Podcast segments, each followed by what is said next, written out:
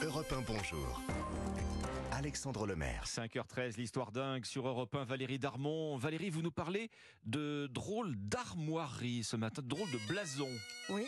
Vous entendez là Vous reconnaissez cette petite musique là qui nous berce A priori, on est en Bretagne. on est en Bretagne, voilà, on part en Bretagne. Vous allez comprendre pourquoi dans un instant. Alors, les armoiries euh, remontent à la plus haute antiquité, mais c'est au XIIe siècle que le blason apparaît.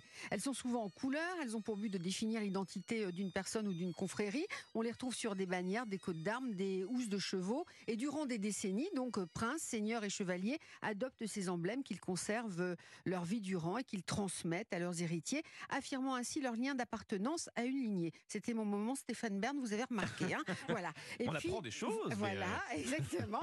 Et donc, la ville de Saint-Sève, près de Morlaix, d'où la petite musique, vient de créer ses armoiries à l'effigie de son château d'eau. De son, de Oui, son château de son d'eau. château d'eau. Pas de son Voilà. château, de son Donc, château d'eau. d'eau. Donc on va transmettre l'image du château d'eau de génération en génération.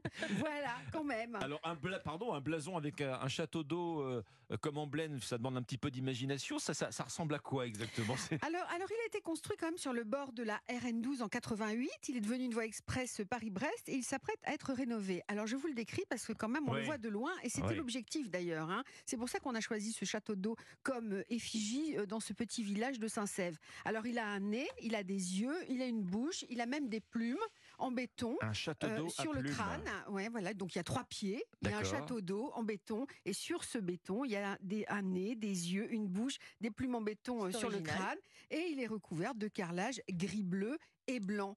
Et donc il a l'aspect d'un totem, avec beaucoup une d'imagination, sorte maintenant de- de d'armoirie monument, en d'ailleurs. quelque voilà. qui détonne hein, Ouais, c'est un petit peu ça, Oui, oui. exactement. Ils sont originaux dans cette commune. Il faudrait peut-être qu'on aille, qu'on aille voir.